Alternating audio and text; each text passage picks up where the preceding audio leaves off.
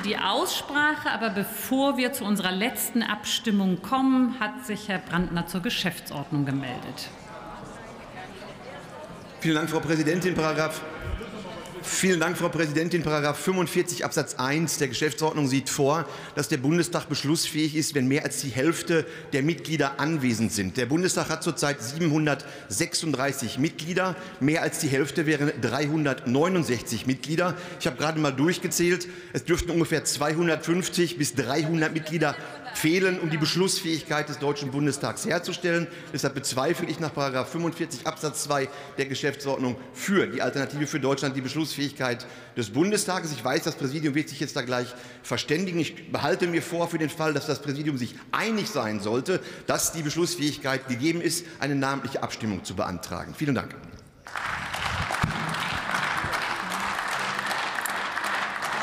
Also die Fraktion der AfD bezweifelt die Beschlussfähigkeit des Bundestages an.